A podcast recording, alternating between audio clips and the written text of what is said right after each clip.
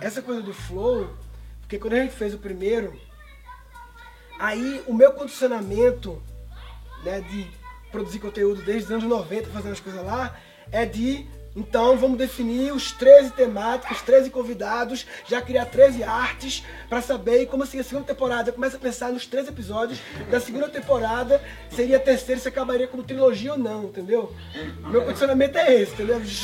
E tudo bem, mas como experimento de se abrir a novas coisas, eu estou buscando experimentar outro jeito, que é o jeito. Fizemos o primeiro, veio o Danny Black, veio não sei o que, né? E o próximo? Quem vai vir? Tá marcado? Não. Chama aí, vai chamando o povo, vai chamando o pessoal. E vê o que se manifesta.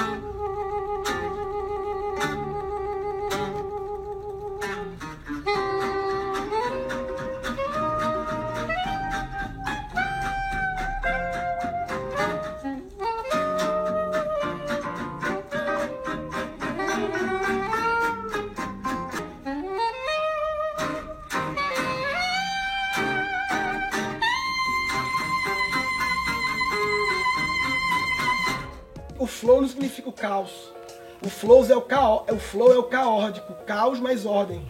Tem, tem a ordem também. É ordem e caos, é uma dança. Então, a hora da ordem é a hora de, porra, convidar as pessoas, né? Fazer a pessoa aparecer. E aí, foi vindo a semana, lá pra quarta-feira eu falei, Jael, e aí, quem vai ser? Domingo. Quem vai estar? Tá? Aí, não, eu falei, não foi? Não, peraí, deixa fluir, é o que é. E aí foi interessante a experiência, porque na sexta, anteontem, história maluca, eu fui tomar sorvete com as crianças, aí na volta do sorvete, sexta de noite, eu vi um samba tocando assim. Pô, um sambinha massa no restaurante, eu pensei, pô, vamos samba. Só que eu tava com quatro crianças no carro, eu falei, porra, sexta, oito horas, com quatro crianças no samba, acho que vai ser meio estranho. E tinha uma amiga da minha filha, que acho que a mãe dela, não sei se ela vai ter que ver com a mãe, né? Aí eu falei, não, não é uma boa ideia não, tava já também. Eu falei que não era uma boa ideia, você Na verdade, falou, bora, bora, bora, bora. Eu falei, eu acho que a Dani não, não faria essa escolha não. Eu parei o carro e fiquei olhando assim o samba, mano. Aí não foi, né? Aí quando eu continuei, eu falei, mas como é que eu falei? Eu falei, e aí, qual é o próximo passo? Não foi? É, eu fiquei achei meio estranho, assim, porque ele falou, a gente tava no carro, já era de noite com as crianças. Qual que é o próximo passo? Eu falei, a casa, né? A gente tá na portaria já, vamos fazer mais. Eu tava querendo ir pra algum lugar. Tava afoito, tava se querendo Sirilique, sabe? Querendo ir pra algum Aí. Aí eu, vamos pra casa, beleza, aí fomos pra casa. Aí entrou no condomínio, eu lembrei, eita, doutor Luiz Cantoni acabou de se mudar pra cá, vamos lá, chega com as crianças de surpresa na casa dele. À noite, noite. Do nada. É. Aí apareceu o doutor Luiz Cantoni, tava no estúdio da casa. Aí ele abriu a porta e tal, a gente entrou, chegou no estúdio, estava nosso amigo Nibu. Nibu é um. É um. É um. Nibu. Lembra do Telecus 2000? Sim. Lembra do Telecus 2000? Sim. Nibu, conta aí qual era a resenha do Telecus 2000 que fazia lá.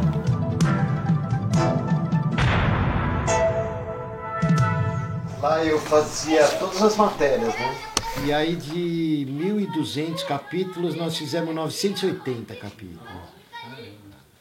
Foi, de- foi incrível. Olha, mapa tá escrito Museu de Arte Sacra e Mosteiro da Luz.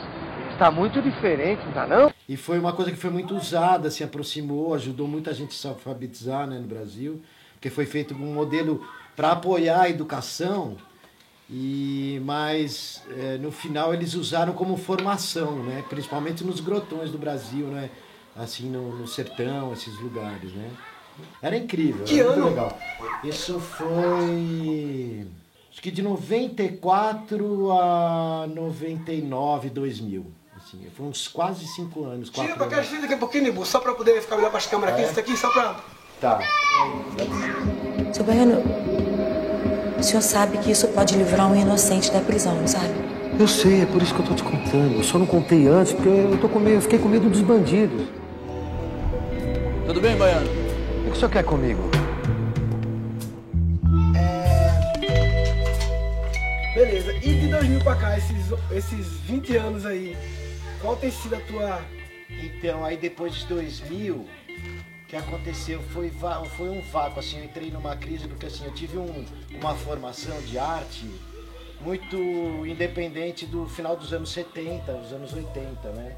E aí fui indo, fui indo, em 2005 eu tava meio num... Assim, na, na, na minha época eu fiquei assim, eu fui trabalhando muito em publicidade como atendimento, e aí a gente fazia muito evento. E aí eu fui mudando a minha, a minha intenção como artista, sacou? Aí eu fui ficando muito, muito pasteurizado. Aí eu só queria tomar o vinho tal, só ir no, no restaurante tal. E, e aí eu fui ficando um outro cara, que não era eu, né? Que eu era um artista popular brasileiro, né? Que, que pensa o Brasil, que pensa a alma brasileira, que pensa outra, outra história. E fui me perdendo, entrei em crise. Eu fiquei tão assim estressado com isso. Fui num acupunturista amigo meu, ele falou assim, pô, é um é um estresse emocional aí, você precisa resolver, tem um monte de coisa aí. E eu falei, é, tô em crise total, tô parafuso, né? né?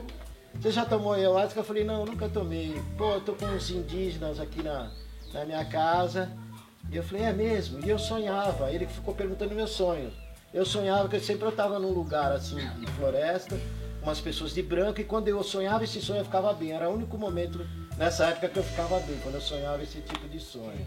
Aí eu fiquei morrendo de medo, né, da experiência. Aí encontrei o Célio Maru, né, o Rony Cunha. Nessa noite aí eu tive uma viagem muito legal. Ele sacou, né? A gente já teve uma sintonia. Ela falou, ó, eu tô procurando um lugar pra ficar e um lugar pra trabalhar. E aí ele foi pra casa, ficou três meses e meio lá.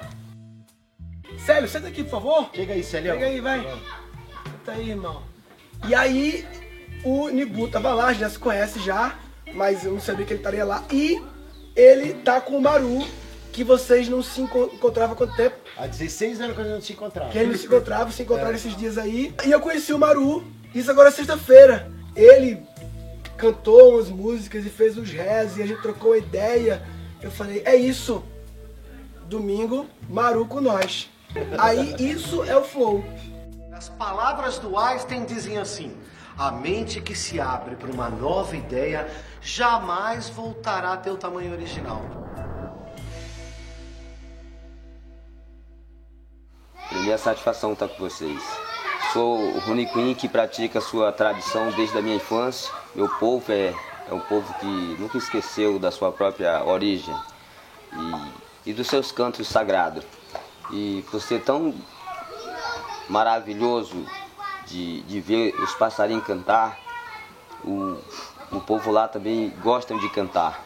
E principalmente quando está rezando a sua medicina, e invocando o seu propósito de- dela, aquilo que a gente quer alcançar através dessa força sagrada que a gente tem. Vamos merecer. E a gente traz hoje essa arte através da música tradicional. E são músicas que nós hoje cantamos rezando quando a gente está numa cerimônia como essa. E assim o povo, o povo Nicum segue com essa alegria, trazendo esse rezo, esse, esse sopro do vovô, que é o sopro mais antigo, os cânticos mais antigos que a gente hoje vem pesquisando. Eu pesquiso essa linha da arte, da música já há 20 anos e hoje é um prazer cantar aqui para todos vocês. Juba manda aí, bubu, manda aí, bubu, botã.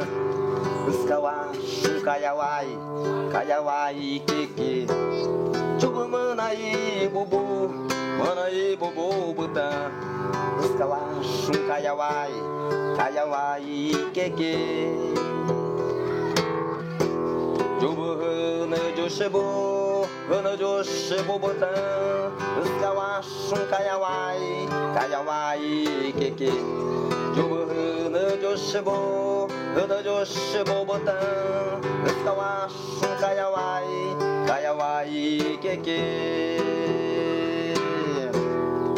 はいはい。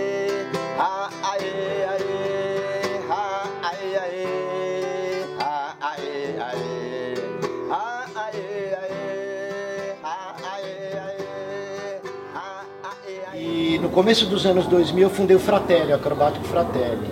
Eu era mais velho, fundei, fiz toda essa inteligência para o Fratelli, o atendimento, né? Que eu fazia publicidade, cinema, tal, televisão, então eu abri esse caminho, foi um grupo importante, porque formou né, uma geração inteira de, desse novo circo, digamos, né? O meu primeiro curso, minha primeira formação é palhaço, né, na vida. Você conhece bem minha história, né? Eu larguei uma papelaria que era do meu pai para virar palhaço, né? Quando eu tinha 17 anos, eu tinha acabado de entrar na faculdade, né, SPM lá em São Paulo, e meu pai morreu num acidente de carro. E de uma hora para outra, sem ter outra opção, eu virei dono de papelaria. E durante 10 anos foi assim. Eu tinha um trabalho normal, um horário normal, um salário normal, era tudo normal. Até que um dia um amigo me falou, Márcio, vamos fazer um curso de clown? Falei, curso de quê? É um curso de palhaço, de dois dias, um fim de semana. Sem nem saber o que era, eu disse sim e lá fui eu. Nesses cursos que eu dou hoje em dia, mas de iniciantes, totalmente curioso. E esse curso acabou mudando minha vida, eu acabei indo estudar palhaço e eu virei palhaço, hoje eu trabalho com isso e tal. E tem a coisa do humor, que eu sempre gostei, dessa coisa de achar maneiras de fazer graça, de brincar com a plateia, de jogar com o outro. Aquilo no curso, assim, me, me, me abriu os olhos, me abriu a alma, né, na verdade. E eu lembro a primeira vez que eu coloquei o nariz vermelho, fechei os olhos e quando eu abri, eu tive essa impressão que o mundo ao meu redor estava diferente. Eu fiquei muito impactado com aquilo, muito, muito. Aquilo mexeu comigo. E aí, três anos depois, eu falei pro meu irmão e pra minha mãe, né? Minha mãe era viúva na época. Eu falei, eu vou, eu vou largar a papelaria. Mas o que, que você vai fazer? Eu vou tentar ser palhaço. Minha mãe só, assim, quando entrei na TV, minha mãe falou... Ah, Ai, deu certo, né? Não é aquilo, né? Ai, ele deu certo é. na vida. É. Mãe, fui contratada. Ai, que bom, meu filho. Mas não podia ser na Globo? não, um dia, quem, Quem sabe, sabe, né? não. E o meu primeiro curso é, eu fiz lá no, no, nos Fratelli. Nos Fratelli, olha, olha, legal. Então agradeço barato. você aqui Boa, ao que- vivo, porque eu nunca soube, mas você me ajudou. É, com certeza. Que honra, que barato. Tá vendo? Esse é o plonge.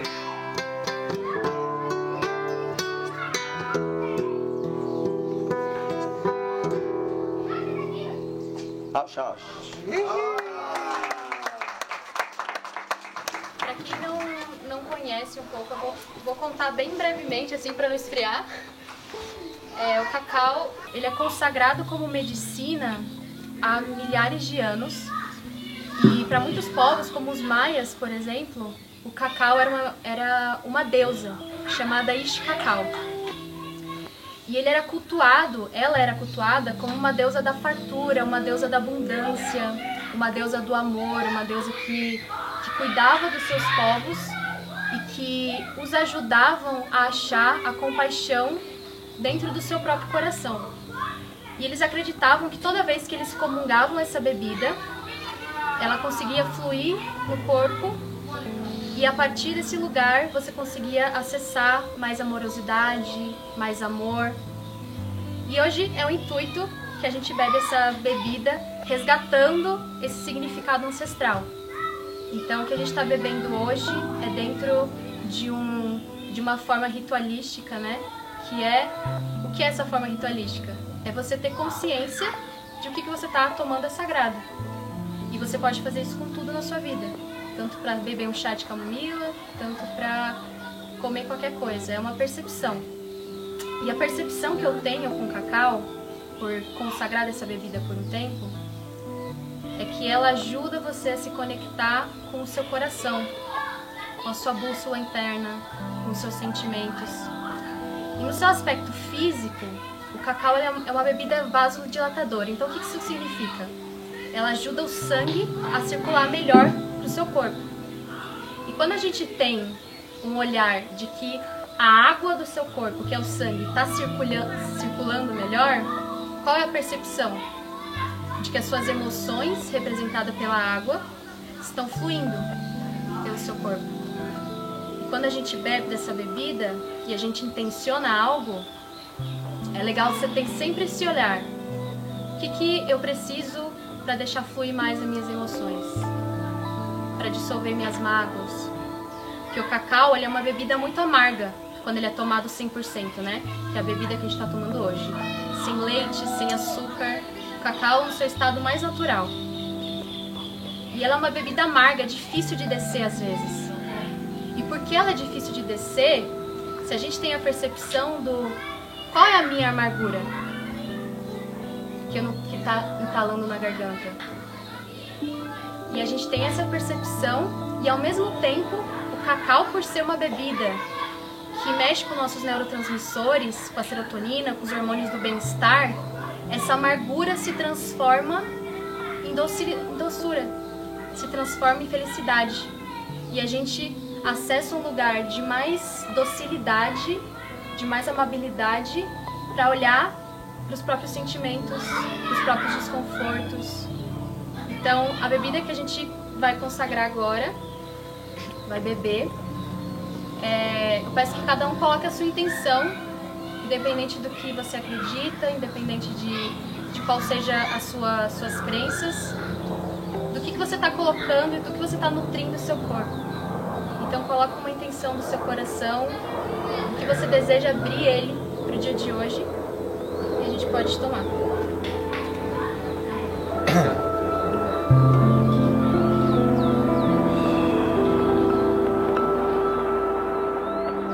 definição de rezo seria rezo é qualquer emissão de som, frequência sonora que tenha uma intenção de comunicação com um mundo invisível. E uma intenção também, rezo, né, de amor.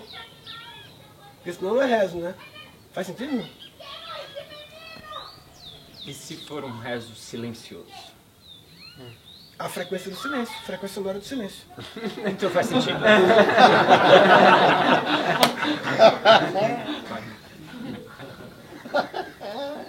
Que dupla, hein? Ó, tá contratado no circo lá da gente, a gente já vai mandar um cast e ligar pra vocês. Não, maravilhoso. Agora na como é que se fala, repaginado modernamente, né? Assim, na simplicidade, né? Legal. Vocês estão, na verdade, fazendo uma dupla visual dessa configuração. Você falou do circo, né? No, no circo, você sabe, tem uma dupla clássica que é o, o Branco e o Augusto. Isso. Né? Que é uh, o que, que é classicamente o branco é aquele que é o chefe da dupla. É aquele que sabe, é aquele que. Então o palhaço branco ele é. Ele usa o raciocínio, o intelecto, ele é inteligente, né? Ele normalmente anda com roupas bonitas, elegantes, ele é o, a representação da cabeça, né?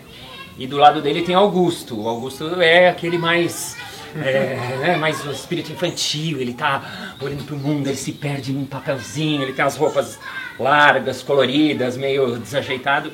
E os dois andam juntos, né? Porque um depende um pouco do outro, né? Porque esse precisa desse, né? E esse precisa do outro. Eles funcionam juntos.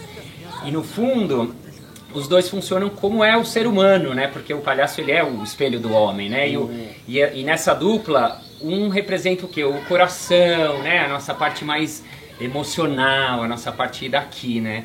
E o outro é o intelecto, né? O, essa parte nossa, então os dois se complementam, né? Então você falou da dupla uhum. e tem bastante a ver, né? Porque o Murilo é um cara muito inteligente, mental. Uhum.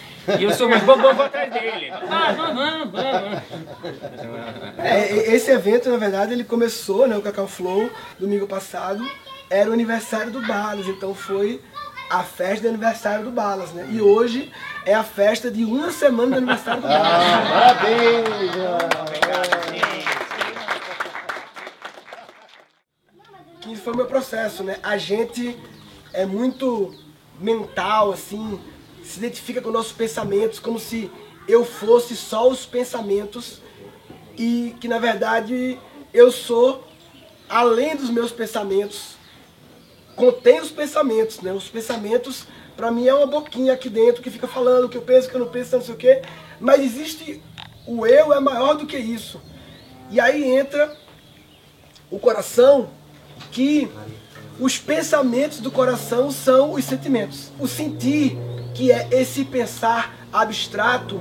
O, o, o pensar do coração é mais sutil, abstrato, subjetivo, cochicho, baixinho, é, é, é, sensorial, não é, não é lógico e como da mente. Então, eu sinto que gente, eu venho no processo que eu acho que grande parte da humanidade, depois de milênios muito mental, está tendo um despertar coletivo da inteligência do coração, né? De, que inclui o acalmar a mente por isso silêncio, meditação, baixar o volume da mente para poder ouvir meu coração cochicha. Né? Ele fala cochichando. Então, é, é como se o coração, ele tem a sabedoria da direção, do caminho. E a mente tem a habilidade maravilhosa de, uma vez que sabe o caminho, pavimentar a estrada. Fazer, que a mente vai dizer o planejamento, não sei o quê. E, mas o coração falou para onde é.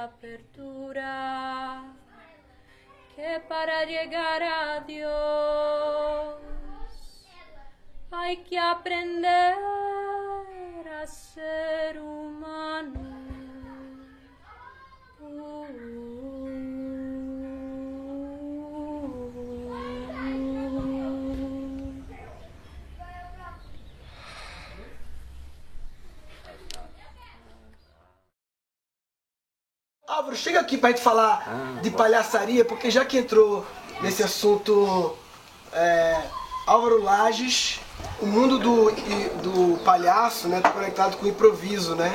Essa, o improviso, confere essa definição, o improviso é uma espécie de é, atuação teatral no flow. Falando do flow, uma coisa que você falou no começo aí, né? Quando você falou, ai, que se deixar eu já pego as 13 temporadas e... Te o flow só acontece porque tem o outro lado da moeda que é a estrutura, por mínima que seja. Se é zero estrutura, a gente migra para o caos. Então, a gente está sempre dançando nessa, né, nessas duas polaridades, fluxo e estrutura, fluxo e estrutura. O excesso do fluxo é caos, o excesso da estrutura é rigidez. E aí, então, o flow é quando a gente está brincando no, no circuito fechado aqui, faz esse, esse oito deitado mais fechadinho, aí tem flow. E isso que você definiu agora, dançar entre o caos e a ordem, é quase que a, a busca, a receita para você navegar na vida, né? Porque a vida é a impermanência, é o mar, né? Então, você uma hora precisa de ordem, você vê, né? O, o, o cara que, talvez o, o, o avião, você consegue traçar o trajeto exato. Claro, pode ter uma interferência, tá? mas você consegue quase sempre aquele trajeto com poucas alterações é mantido. Agora, no viagem do oceano, tem uma variável mar, que ela é a vida, entendeu? Acho que eu fiz uma vez uma live com o Mamir Klink, a Martine Grael, e é maravilhoso, pô, pra a Mir Klink fazer metáfora com a vida do, do mar, pelo amor de Deus, né? Qual o seu olhar sobre essa questão da busca pela estabilidade e aceitação da instabilidade? Bom, eu acho que a minha geração é, viveu essa, essa, essa tendência, essa busca de, de fazer carreira numa empresa, de buscar um caminho seguro, estável. E, e eu não sei por, por que razão é, eu fui na contramão disso, porque eu, eu fiz um curso que eu não gostei, fui estudar economia, eu não gostava de jogar futebol, não gosto de futebol, eu fui é, buscar no, no, remo a minha atividade esportiva mais importante e, e, a, e foi uma, uma, um caminho natural é, é, o mar. É, eu descobri as histórias das viagens através dos livros e, de repente, um dia eu me tornei protagonista da, da primeira viagem numa canoinha, depois da primeira num, num barco de duas canoinhas, um catamaranzinho, e de repente, quando eu olhei, eu estava ah, atravessando o Atlântico num, num barco a remo, é, não, não podia existir uma experiência mais é, imprevisível, instável. Eu esqueci de levar um travesseiro e eu achei que eu ia poder dormir à noite dentro do barco, numa, num casulozinho que o barco tinha, e o balanço era tão forte e a estabilidade literal mesmo, física, era tão contundente que a cabeça voava de um lado para outro, eu tive que fazer uma, uma cunha para prender a cabeça, que é a parte é, de maior densidade do, do corpo. Então foi, uma, foi um aprendizado assim gradativo é, que para mim foi muito feliz. Eu, eu, eu, acabei terminando essa experiência é, de uma maneira assim muito íntima e é, foi uma convivência com uma, uma série de ecossistemas que eu não conhecia e a viagem terminou de uma maneira quase poética quando eu fui é, quando eu ancorei na Bahia, na, na Praia da Espé, e apareceu um pescador e ele perguntou para mim como foi a pescaria. E eu disse: Eu não peguei nada, meu senhor. Ele falou: Ah, mas a vida é assim, é como a maré, vai, mas, mas volta. E, e aí, duas horas depois, ele voltou e me trouxe a única comida que ele tinha na casinha dele, é, duas sardinhas fedorentas e me deu de presente. E, e ele perguntou: "Da onde você vem vindo, rapaz?" E eu falei: "Meu Deus, o que que eu digo para ele?" Ele não tinha um dente na boca. E aí eu falei: "Olha, moço, eu venho, eu venho vindo da África." Ele falou: ah, "Eu não sei onde fica essa praia não, mas deve ser por aqui, né?" É, tem um ditado famoso, né? Que a natureza precisa ser obedecida para ser controlada. Na verdade, você tem que respeitar. É, você, a gente veleja todo dia, tem dia com vento forte, dia com vento fraco. E a gente precisa comer o prato que está na mesa. Então a gente precisa aprender um pouco de tudo. E óbvio, é, um dia você vai ter que uh, superar seus limites, vai ter que descer numa condição que você não está confortável. E uh, acho que muito assim da vida, dos campeonatos, assim, uh, acaba assim, quando você tá indo batendo de cara numa coisa muito difícil, você precisa parar e dar uma olhadinha assim, que sempre vai ter um caminho mais, mais uh, fácil. A vida é um barco que a tempestade balança, só vive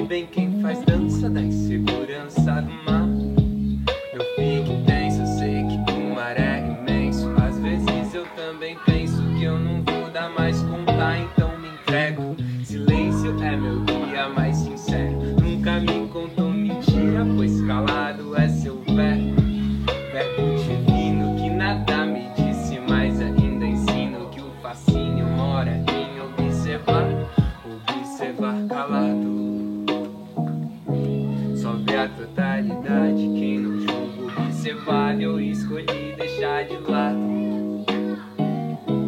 O tão pesado fardo de dança apto para opinar. Hoje eu consigo perceber com mais clareza a sombra que a face cega de meu ego. Ilumine um sopro de certeza, fé na soma de axiomas que abrem a visão do cego. Impermanência, dança, oh, a dança viva do universo. Só não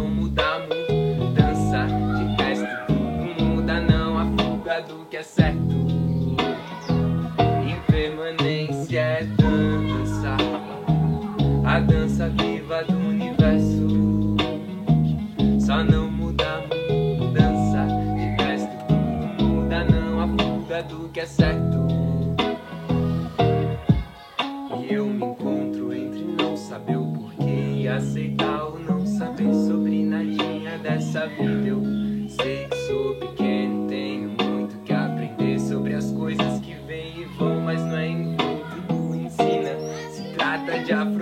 afrouxar as rédeas que te enrijecem. Plantinha colocada em vaso pequeno não cresce, pode perder o controle, solta a mão do volante, deixa que a vida conduz. Só um passinho por instante, impermanência é dança, oh, a dança viva do universo. Só não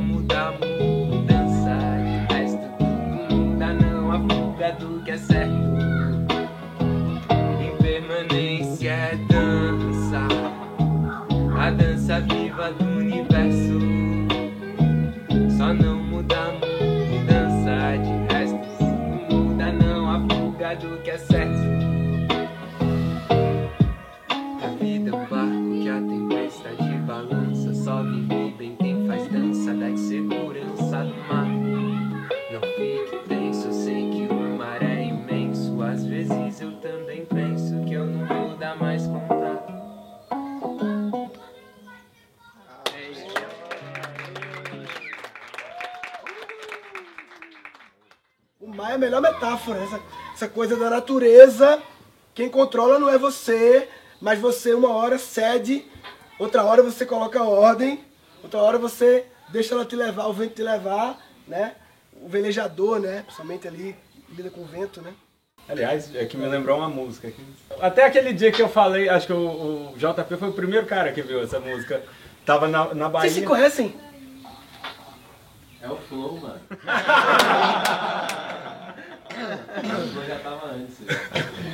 E aí eu, eu tava, tinha viajar com a amiga e tava ensinando, a, a filha dela tava pirando com música, tava ensinando ela a compor. Falei, vamos compor junto. E a gente fez essa música junto, ela tem 14 anos. A maré, quando sobe na Bahia, enche tudo, enche todos de alegria. Mas a maré, quando desce, todo mundo se entristece. A maré sabe bem como ela é. Quando a maré esvazia na Bahia, a gente fica todo cheio de agonia. Porque a maré nos ensina a olhar para a areia. Ela vive nesta sina de voltar a ficar cheia. De voltar a ficar cheia. Me contasse que alguém conver- conversando assim para um indígena falou qual é a diferença entre o, vocês e a gente? Foi tu contar a história? Pode contar rapidinho? Vem, cá só pra. Não, tava um congresso, assim, uma metáfora muito legal assim que a gente presenciou. Tinha um congresso, tinha vários, muita gente da academia, era um, era um debate. As pessoas estavam questionando essa liderança indígena, que é uma mulher, uma liderança feminina.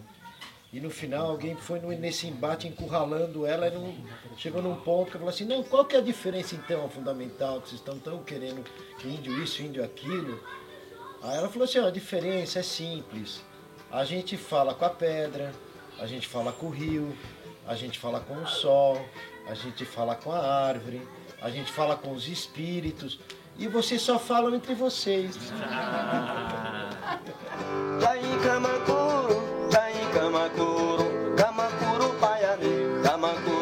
bayan, bayan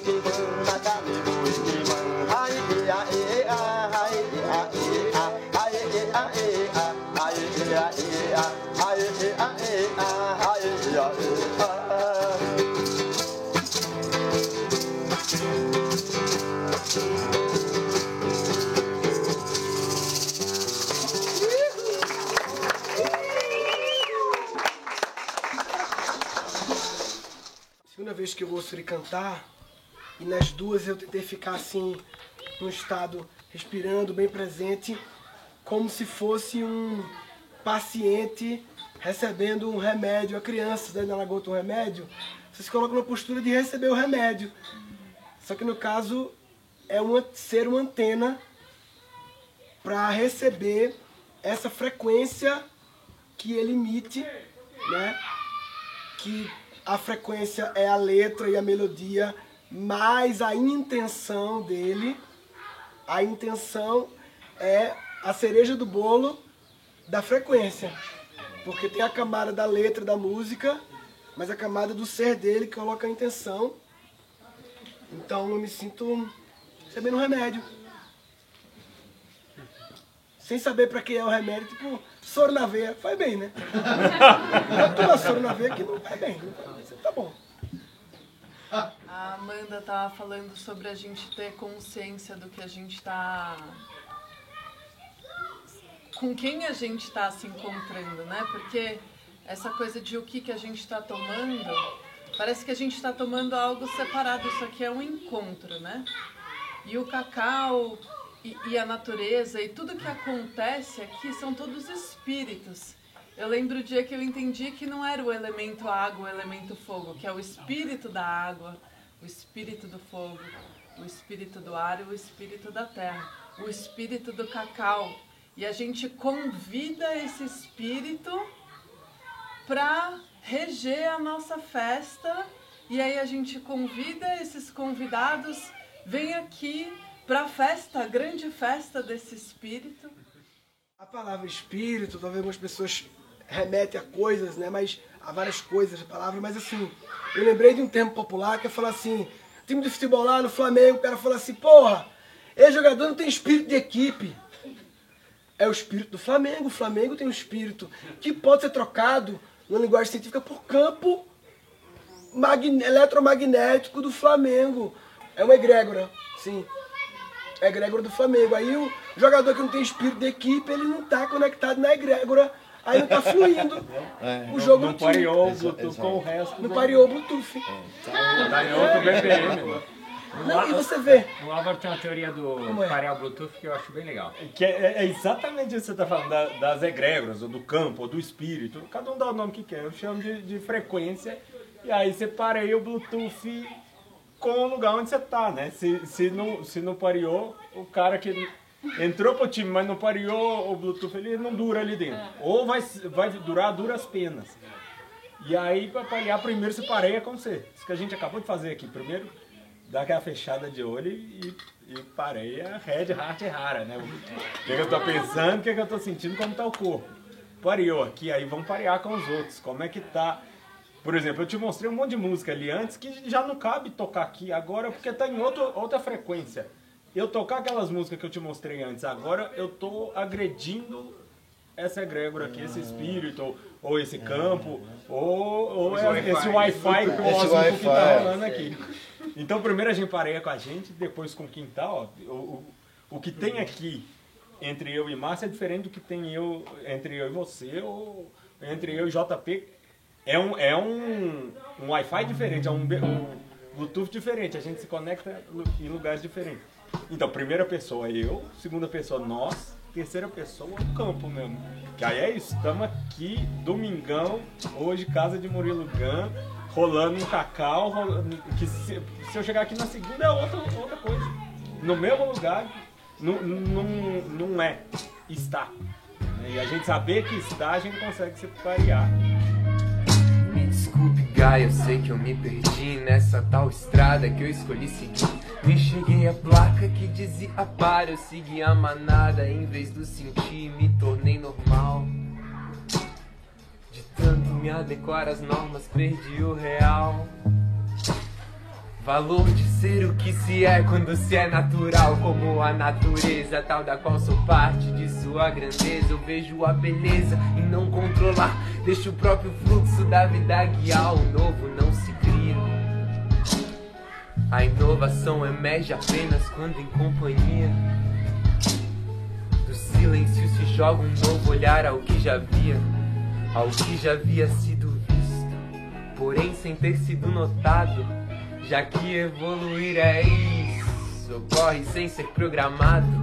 Não se trata de contra a ciência, mas sim uni-la ao ancestral, pois creio que a única tendência vai ser retorno ao natural, como filho rebelde que não percebe a sabedoria da mãe. Nós, seres humanos, nos afastamos de nossa mãe natureza. Seguimos nosso caminho, desbravamos nossas próprias trilhas, cortamos o cordão umbilical. Porém, tudo que se expande uma hora contrai, e é chegada a hora de retornar. Retornar à natureza humana é realocarmos nossa forma de viver de acordo com o planeta. Hora de retornar à mãe, porém com os braços repletos de fruto. Voltar ao antigo ancestral, abençoados com uma perspectiva mais ampla. Unir o melhor do que aprendemos com o mais natural e simples que sempre funcionou.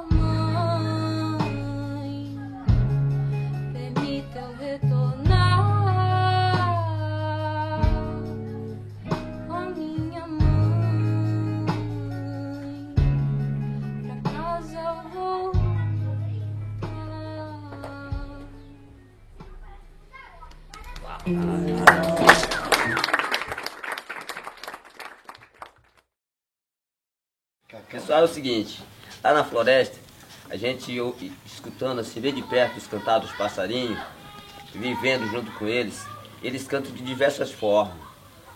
É, é, não tem diferença em todas as músicas populares que eu já ouvi, e não só no Brasil. Não é diferente. Você vê pássaro cantar devagar, mais avexadinho um pouquinho, e um outro mais avexado. E assim vai indo. É a música, a música natural, sobrenatural. E assim o, o índio vem aprendendo. E em certo dia, a gente foi fazer um trabalho, um rezo com uma medicina. E desses rezos que a gente vai fazendo, ela vai se transformando em música. E olha o que é que sai por ali, dentro desses trabalhos.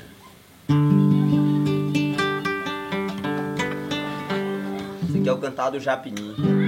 Bem rapidinho. Um certo dia eu estava na floresta cantando com beija-flor. Então de repente apareceu uma senhora, uma rainha encantada e me deu o seu amor. Bem transformada com o seu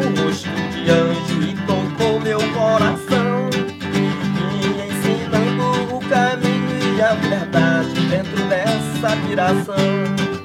Bem transformado eu estava na floresta Cantando hinos junto com o beija-flor Vendo as belezas dentro dessa maravilha Balanceando com o meu cantar de amor.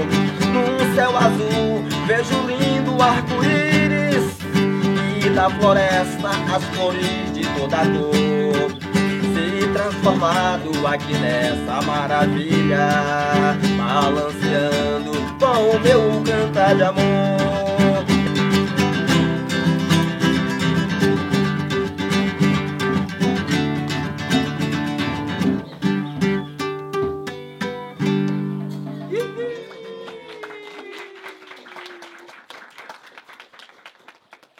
Baile indígena só com essas músicas. É. Dançar, né? Música boa de dançar, né? Eu lembrei de uma história que eu ouvi, né, que os é, na Grécia, né, quando as pessoas estavam mal, elas iam procurar os curadores, né, e eles ouviam a, a queixa da pessoa e a partir daquilo que eles ouviam, eles receitavam. E eles receitavam ah, muitas vezes as tragédias ou as comédias, dependendo do que, que a pessoa estava precisando ver e sentir. E quem atuava a essa época eram os atores, eram os sacerdotes, eram eles que ofereciam a cura. Vocês lá, Maru, tem. Vocês têm centenas de rezos diferentes, né? Como Sim. se fosse um remédios, né? Tem seis, 500, sei lá, Uma, eu lembrei que você falou essa coisa de pra tal problema tem uma peça de teatro, pra tal problema tem um rezo, né? Para tal problema tem um resto. Uma regra e um es- espírito, né? Ah, E com uma planta que, que você só defuma é diferente daquela que você só toma banho. né? Então o rezo é diferente daquela que você toma banho. E assim vai seguindo. Uma planta que você só machuca com a águazinha lá fria, você não vai machucar com água quente. E quem é aquela medicina? Primeiro você tem que saber quem é, né? Porque onde é que ela veio, qual é o nome dela, se é ela, se é ele. E ainda tem, tem, tem mais especificamente ainda o jeito da folha. Vai chegar lá e pegar qualquer uma folhinha ali, e essa daqui que vai curar, que essa planta aqui é que cura, eu vou pegar qualquer uma aqui. Não é assim. Porque senão você tira qualquer tipo de folha ali, às vezes nem serve. Acaba que a planta pega a culpa. Não, aquela não prestou. É porque ela foi feita de um uso diferente, que não era para ser feito assim. Porque a lua, o jeito, o dia certo, o horário, aquele momento que tem que servir, porque é uma ciência. Mano, eles aprendem a cantar com os passarinhos. É tipo, não é zoeira. O taoísmo, por exemplo. Todos os mestres taoístas que deram início a isso, eles deram início a essa sabedoria a partir da observação da natureza. O, o estudo era sentar na natureza e observar, e observei. E você observa os ciclos, aí obs- aprende muita coisa com isso, com os ciclos, com a árvore, com a planta, com a água, com a fluideza, com a dança. Isso, tipo, mano, como é que a gente esqueceu de fazer isso, né? Eu acho interessante essa questão da natureza, porque pra, pra mim caiu uma ficha uma vez que ficou essa ficha. Sobre plantas, bom, enfim, cacau também, enfim, plantas e natureza. Que é que olhar para a natureza, em vez de pensar olhar para a natureza, pensa em olhar para a nossa natureza.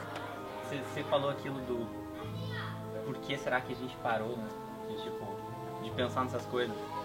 E é bem interessante perceber como, como realmente todo esse processo do esquecimento da humanidade, esquecimento do coração, das emoções, essa brisa muito louca que, que ele entrou com milhares de anos, é, tudo volta para essa mesma ideia de estar rejeitando a natureza. Que para povos muito antigos, tipo 7 mil anos atrás, a natureza era uma deusa só. Uma deusa só. E aí depois começou muita guerra, né? Os caras começaram a saquear tudo.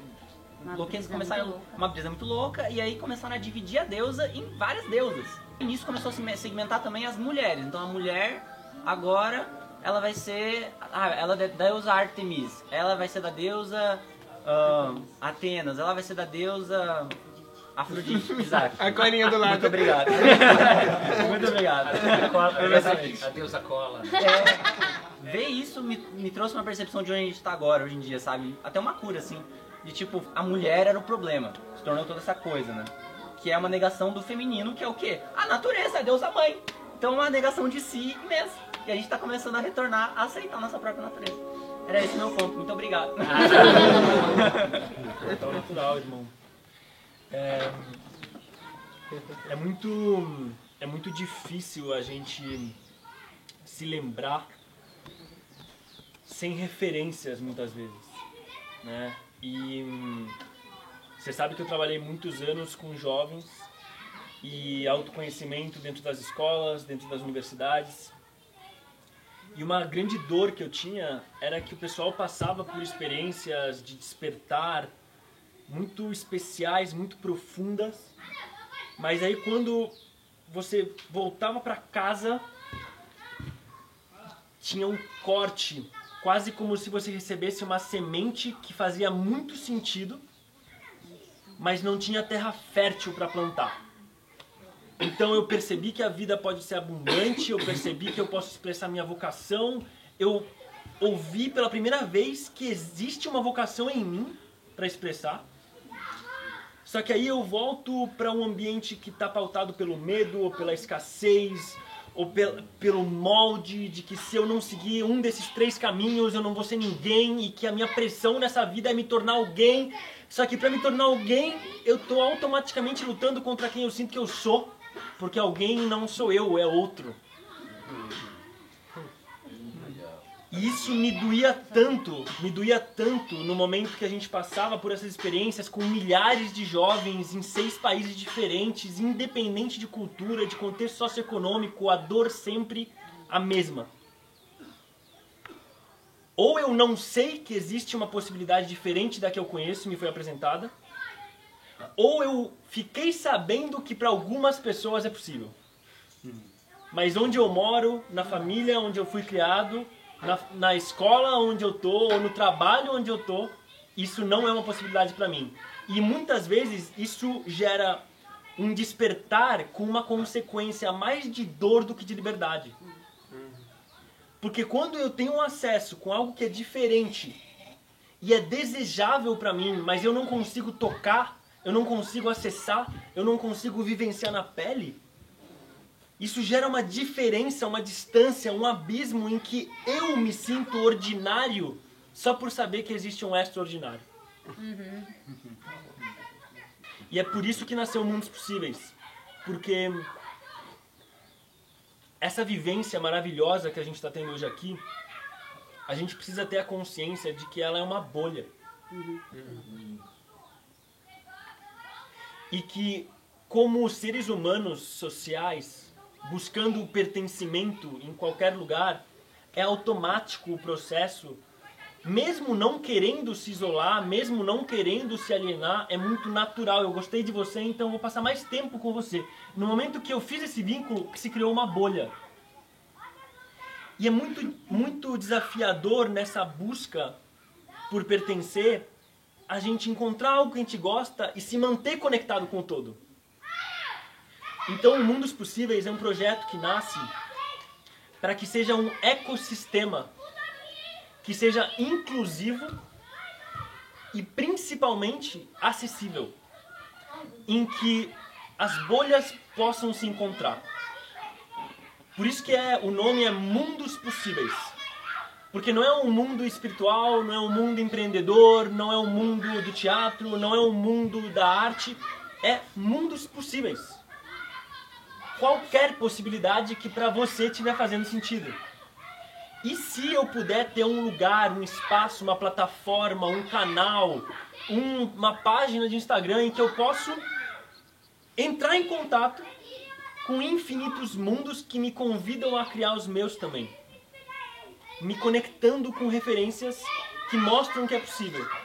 Então, o começo desse projeto é uma websérie para YouTube em que a gente foi para a Chapada dos Veadeiros e a gente passou duas semanas entre cachoeira e ecovila e projeto e xamã e empreendedor social e agrofloresteiro e bioconstrutor, conhecendo de uma forma em que a gente não tivesse uma pauta, de uma forma que a gente tivesse de um flow de expansão de horizontes. Então a gente vai lançar o trailer e em fevereiro a gente vai lançar no YouTube oficialmente quatro episódios de 20 minutos. Pausa o piloto automático. O que, que você sente lá no fundo quando olha para o mundo ao seu redor? Na sua opinião, a humanidade está evoluindo ou regredindo? E qual é o seu papel no meio disso tudo? Você contribui para que novas formas de viver sejam possíveis ou está reforçando os modelos antigos que não nos servem mais? Ou nenhum dos dois e está só se deixando levar? Oi, meu nome é Mark e desde criança me pergunto como viver e não só sobreviver. Sendo feliz comigo mesmo, mas também fazendo a diferença pelo caminho. Cresci e o meu questionamento se tornou a minha profissão. Saí da educação tradicional e passei mais de sete anos viajando o mundo e empreendendo um movimento de autoconhecimento em escolas e universidades. Foram milhares de jovens sendo convidados a viver com mais consciência, autenticidade e significado. E o meu sonho se realizou, mas percebi que para cada semente que despertava à minha volta, dez voltavam para casa e não encontravam terra fértil para viver na prática aqueles novos aprendizados. Falta oportunidade para refletir, rede de apoio para trocar e referências que provoquem aquele despertar que está esperando dentro de cada um. É por isso que a gente decidiu ligar a câmera, pegar a estrada e conhecer infinitas possibilidades que moram fora do nosso padrão do dia a dia. Nessa primeira temporada, você vai viajar com a gente para Chapada dos Veadeiros, no coração do Brasil, para aprender com a sabedoria de 14 pessoas que podem te inspirar a mudar não só a sua vida, mas a direção para onde a nossa sociedade caminha. Independente da tua idade, te convido a despertar o brilho nos olhos e saltar nessa comunidade que está nascendo para fazer acontecer uma vida com mais conexão, liberdade e transformação no aqui e agora. Te dou as boas-vindas aos meus, aos seus e aos nossos mundos possíveis.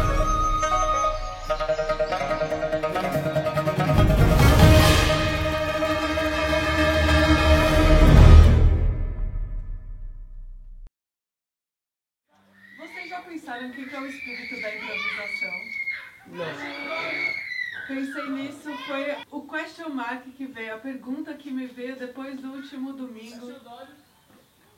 Olha, tem um espírito aí, né, que se manifesta em tantos lugares. O que, que, que, que acontece se a gente for lá naquela turma que já toma cacau, que já conhece o espírito, que já conhece o espírito da improvisação, e a gente fazer um grande encontro desses dois espíritos? com a galera do cacau e a galera da improvisação. Eu lembrei de uma frase que a gente fala no improviso que é pode tudo, mas não pode qualquer coisa. Olha, que foda! Tem a ver com isso que você falou, assim, né? Nesse sentido de. é, é, porque o improviso tem isso, de que ele é livre, mas, mas é uma liberdade com uma conexão, né? Que nem o Álvaro estava falando, né? Você conecta com você em primeiro, né? Para depois você conectar ali com o presente, para depois você conectar com os seus parceiros, né? Com o outro. Então, quanto mais a gente se abre para acessar as histórias, mais a gente vai para as histórias que a gente intenciona que a gente quer conectar com essa plateia de hoje de agora. Muito louco, porque eu tenho certeza que não crio. E aí, nesse momento, entra numa dança que é muito louco, assim, por exemplo, quando eu vou improvisar numa música, é como se. Eu não quero fazer de olho fechado, assim, é como se viesse um. Tem uma coisa acontecendo e eu peguei onda, assim, é como se eu liguei o Bluetooth num lugar. E aí, mano, comecei a soltar a rádio, entendeu? Eu liguei lá e começou a sair o que tava rolando ali, entendeu? E aí depois eu, eu volto e desligo a rádio. E não é sempre. Mas às vezes foda são as vezes que acontece isso. Que são as vezes que tá lá. E não é todo momento também que eu consigo fazer um improviso legal. Depende de estar numa energia muito fluida, assim. Porque aí é meio que eu falo, tá, vem. Sem ter ideia do que vai começar. E é como se eu pegasse uma história que já, come, já tinha começado há muito tempo, sempre teve tocando. Eu só entro, pego até onde ela vai e saio. Eu lembro que eu fiz um curso de escrita para livros e ele falava que os melhores livros começavam assim. Você não, eles não começam te explicando o começo do livro. Você chega e o livro já tá acontecendo. Então você chega na cena e fala, é, com a mão para fora do carro, bate três vezes o cigarro e aí começa. Você entrou com a cena andando. O livro não espera você pra entrar. O livro tava acontecendo, você entrou, ele continua acontecendo, você saiu, ele vai continuar acontecendo. Eu conecto o Bluetooth, agora conectar nessa rede de Wi-Fi pra ver o que sai pra falar, o que sai pra se expressar, o que sai pra eu vir cantar. Não importa o que sai, o que importa é sair da alma. É nessa dança onde a gente se encontra, nesse flow desse cacau onde ele vem e se remonta. Ele se monta do nada, é tipo mágica. Como é que eu vou fazer? Fazer um abracadabra, vai chegar e tudo vai. Fui nessa impermanência, é quase que uma ciência onde a vida se encaixa. Você se percebe? Então você se acha na egrégora que encaixa a sua vida. Chega e você se encontra, se remonta no seu ser. A cada ser que você conhece se desmonta até você perceber o que é você e o que que não é você, o que você deixa ver e o que você deixa vir e ser. E eu passo agora pro meu amigo Balas.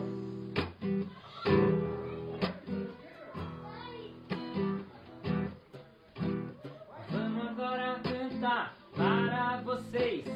Ai meu Deus do céu, chegou a minha vez. Eu não sei cantar, eu não sei cantar legal, mas a gente tá aqui para o cacau. Eu te digo, meu amigo, meu irmão. Quero saber do Deus da improvisação. Isso é bacana, isso não é todo dia. Aprendemos com ela, que se chama Bia. Olha que bacana, olha que legal. A galera do Fatel em Telecurso segundo grau. A gente continua aqui improvisando, tentando com a voz, tentando e tentando. A gente vai aqui, lá na terra e lá no céu. Ouvimos a poesia do nosso Israel. É claro que é lindo e é claro que tudo presta. Entender o aprendizado da floresta. Eu soube hoje, olha que curtinho. A gente canta ouvindo o passarinho. Isso é bacana, isso é do coração. Agora a gente continua, meu irmão.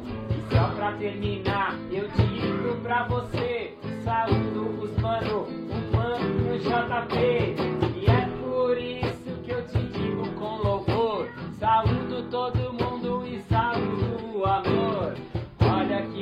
Bacana, olha que louvor, tocando aqui na música do nosso doutor. E é por isso que eu digo, eu te digo com razão. Ele tá tocando, tá tocando seu carrão. Agora a gente vai, já vai terminando. Afinal, não podemos dormir improvisando. E só para terminar, eu digo: foi um show. Foi um show. A gente cantando aqui no Cacau Flow. Cacau Flow, esse Cacau Cacau Flow. Cacau Flow. E a gente termina esse flow e termina sorrindo. Você que tá assistindo, chega aí nesse próximo domingo. Acompanha a gente, vem nos acompanhar. Se a chegue você também na casa, pode preparar o seu cacau.